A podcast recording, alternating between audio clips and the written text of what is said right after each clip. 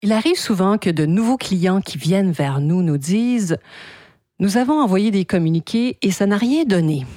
Alors j'avais envie de parler de ça avec vous dans cet épisode. Bonjour à tous, ici Nata, votre animatrice du balado Nata PR School. Vous êtes un entrepreneur ou un directeur de marketing et vous êtes sur le point de lancer un nouveau produit ou service? Ou vous vendez vos produits depuis un bon moment déjà, mais vous souhaitez savoir comment augmenter votre visibilité, vous faire connaître et toucher plus de clients? Chez NataPR, nous traitons tous les jours avec de vrais clients et nous vous enseignons des solutions RP faciles, amusantes et honnêtes. Vous apprendrez ici les étapes simples pour combiner la force des relations publiques aux médias sociaux dès maintenant. Suivez-nous.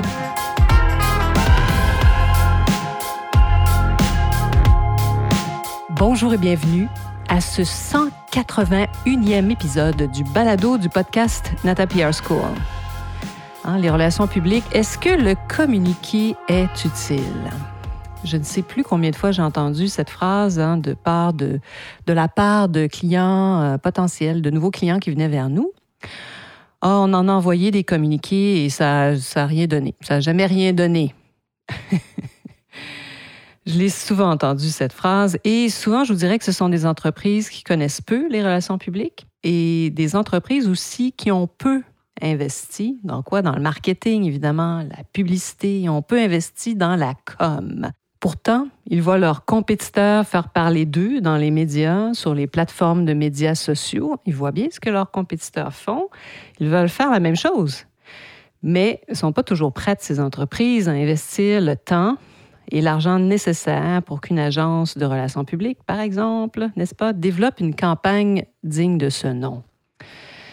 Et ces entreprises, je ne sais pas si vous vous reconnaissez, mais sachez qu'elles ont plusieurs points en commun, ces entreprises. Euh, souvent, elles ont eu énormément de succès. Euh, elles ont été fondées bien avant l'arrivée d'Internet. Ça, c'est un point commun qu'elles ont.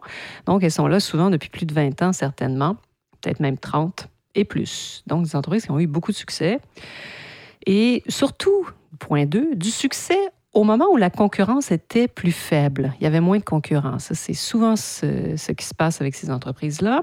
Et le troisième point qu'elles ont en commun, leur département de marketing, s'il y en a un, parce que des fois, il n'y en a même pas, est très peu développé. Hein, ils n'ont pas investi dans leur marketing. Donc, trois points, elles ont souvent fondé avant l'arrivée d'Internet, ont connu du succès à une époque où la concurrence était moins grande. Ça, c'est le deux. Il y avait moins de concurrents. Trois, elles ont peu développé leur département de marketing. Puis elles nous contactent pourquoi? Eh bien, parce que de jeunes compagnies, hein, souvent nées sur le web, commencent à leur grignoter des parts de marché sérieusement, des, parts de marché importantes. Ou tout à coup, euh, si c'est des entreprises, par exemple, dans l'agroalimentaire, beaucoup de jeunes entreprises hein, qui ont vendu sur le web, tout à coup se retrouvent sur les tablettes du supermarché. Qu'est-ce que vous pensez qui se passe? Alors voilà. Donc, elles nous contactent parce que leur part de marché diminue. Elles sont en perte de revenus, première des choses. Deuxième des choses, elles croient que en contactant une agence de relations publiques, un coup de baguette magique vont les sauver. En fait, elles croient qu'un communiqué, qu'un simple communiqué, euh, va leur permettre d'obtenir des entrevues majeures. Ce qui n'est pas faux, mais ça va c'est beaucoup plus que ça, comme vous vous en doutez.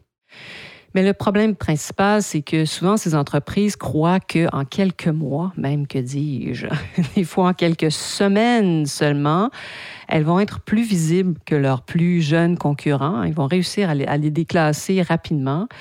Et par, ils oublient que ces marques-là se sont construites souvent depuis des années sur le web, les médias sociaux et les relations publiques. Et oui, Souvent, c'est ce qu'elles ont fait, ces jeunes pousses qui peut-être maintenant arrivent au-delà de 5 ans, 10 ans. Combien de fois j'ai vu hein, ces compagnies qui pensent que ça, en un coup de cuillère à peau, ça va tout régler? Avec un communiqué, ils vont tous tout régler.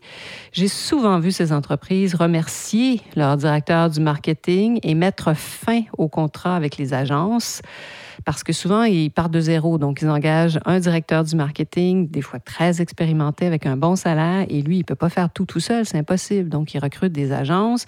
Alors, voyez un peu hein, la tolérance de ces entreprises par rapport à ces investissements-là, euh, ils n'ont pas l'habitude. Alors, j'ai souvent vu ça, euh, vraiment. Il se passe quoi, vous pensez? Ben, ils remercient leur directeur de marketing, mettent fin à tous les contrats avec les agences avec qui ils travaillent, parce que tout à coup, ils sont persuadés là, que ce n'est pas la bonne formule, euh, que ça coûte beaucoup trop cher. Ils essaient, c'est comme les gens qui n'ont jamais investi avant leur retraite, là, puis qui veulent avoir un million dans leur compte de banque demain matin. Au fait, c'est peut-être le meilleur exemple. Je dis souvent que les relations publiques, il y a un effet composé. Bien, c'est la même chose. Euh, donc, avec l'argent à la banque, n'est-ce pas? Et ils n'ont pas compris finalement hein, que leurs compétiteurs, eux, ça fait des années qu'ils investissent dans leur image, la promotion, les relations publiques. Ils ont fait des partenariats aussi avec d'autres marques. Ils ont travaillé avec des, des influenceurs, des porte-paroles. Si ça fait longtemps qu'ils font ça, c'est pas pour rien que tout à coup, ils arrivent sur la même tablette que vous. Il faut quoi pour que ça marche? Oui, bien sûr, des ressources financières, mais il faut aussi du temps pour que la magie opère. Puis bon, ça, c'est sans compter plusieurs de ces entreprises-là qui sont déjà disparues ou en voie de l'être. Euh, soyez, euh, soyez à l'affût si ce podcast vous touche et que vous avez envie d'en savoir plus, ça me fera plaisir de discuter avec vous puis de vous dire les vraies choses. Parce que si vous voyez la publicité, les relations publiques et les médias sociaux comme des dépenses et non des investissements, vous voyez la nuance, hein? Il y a vraiment, les chances sont fortes que votre tolérance à, ces investissements-là soit pas assez suffisante. Hein. Vous n'arriverez pas à tolérer que ça coûte cher. Et vous n'arriverez surtout pas à faire ce que font vos concurrents, c'est-à-dire, un, ils font parler d'eux en continu.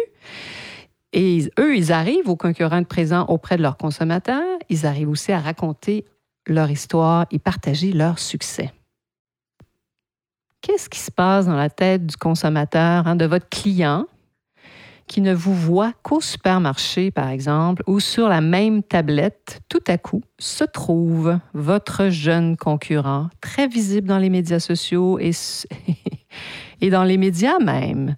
Quel produit choisira-t-il, pensez-vous? Hein? Il y a de fortes chances, à moins qu'il soit vendu votre produit depuis toujours, mais bon, vos clients peut-être commencent à vieillir. Les jeunes clients, ils vont même pas vous connaître. Ils vont aller directement vers votre concurrent. Alors oui, chères entreprises fabuleuses, moi souvent j'appelle ces entreprises-là des entreprises sans histoire parce qu'elles n'ont jamais raconté leurs histoires.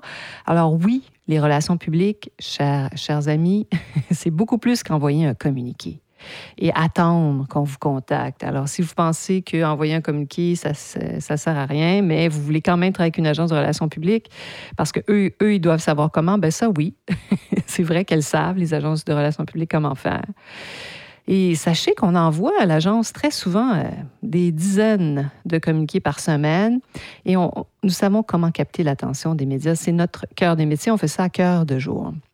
Alors, je vous invite, chères entreprises ou chers directeurs du marketing d'Amérique du Nord qui ne croient pas dans les relations publiques, à vous inscrire sur nos listes. Suivez-nous.